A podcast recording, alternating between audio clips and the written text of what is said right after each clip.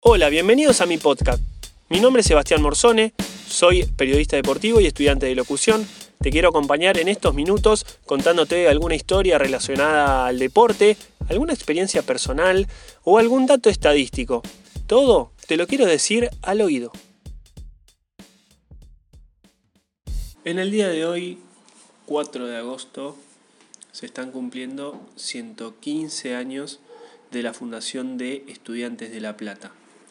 Un nuevo aniversario del conjunto platense, por lo que me motivó a hacer este podcast referido a contar en, pocos minutos eh, la historia, la historia de este equipo que, ha llegado a conquistar, eh, ha sido campeón del mundo. Pero nos remontamos a los comienzos, año 1905, y una de las, seguramente, calculo yo en realidad, dentro del fútbol, no solo nacional, sino que hasta mundial, me atrevería a decir una de las historias quizá em, únicas.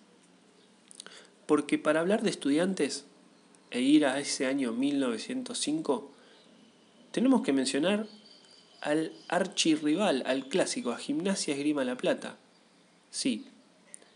¿Por qué? Porque en aquel año, eh, al, digamos, la directiva de gimnasia había decidido prohibir el fútbol. Recordemos que en el Lobo no existía únicamente ese deporte. Justamente el esgrima fue quien predominaba porque fue fue el primer deporte en, ese club.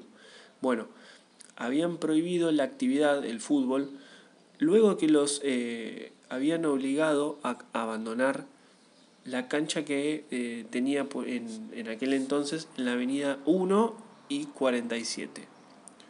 ¿Qué pasó? Un grupo compuesto por jugadores y además socios decidieron alejarse. No estaban de acuerdo con la decisión decidieron alejarse de gimnasia con el fin de reunirse y lograron justamente crear un nuevo club. Por eso, en aquel 4 de agosto de 1905, más precisamente en las calles 7, 57 y 58, dentro de una zapatería llamada Nueva York, fundaron el nuevo club, el Club Atlético Estudiantes. Lo que hay que recordar y mencionar que el primer presidente de la institución fue Miguel Gutiérrez, ex socio justamente de Gimnasia Esgrima La Plata. En aquella noche fue elegido dentro de la constitución del acta fundacional. Ya ahí, eh, al redactarla, quedó consensuado como el primer presidente de Estudiantes de La Plata. El club, 115 años de historia, logró cinco títulos en la máxima categoría del fútbol argentino y otros eh, tantos en el ámbito internacional. Seis títulos, vamos a repasarlos en cuanto a los torneos nacionales oficiales, ya en la era profesional, obviamente.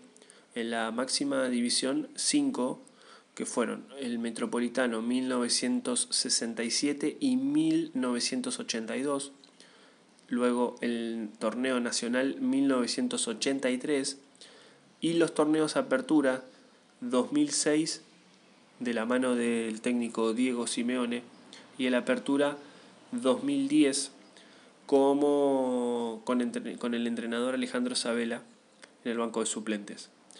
También hay que mencionar que eh, en la B fueron dos las veces que logró el primer puesto. Uno en el campeonato de la primera B en 1954 y el otro en la recordada el recordado campeonato Nacional B 1994-1995. En cuanto a, las, a los torneos internacionales que mencionaba, cuatro Libertadores de América, que fueron en 1968, 1969 y 1970 de manera consecutiva, y la última en el año 2009 también con Alejandro Sabela como entrenador. Y obviamente Juan Sebastián Verón capitán y emblema de aquel equipo.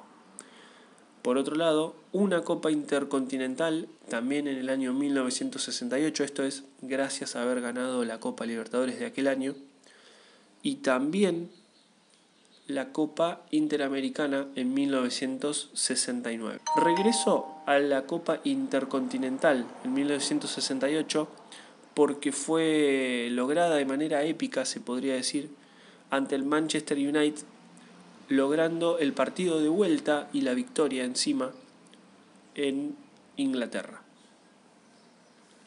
Actualmente, Estudiantes de La Plata inauguró más precisamente el 9 de noviembre último del año 2019, su, la renovación de su estadio luego de muchos años de espera. Hablamos del estadio Tomás Hirschi con capacidad para 30.018 espectadores. Lo que hay que recalcar en cuanto a socios hasta el momento estimados, números más, números menos, es que tiene 42.500 socios.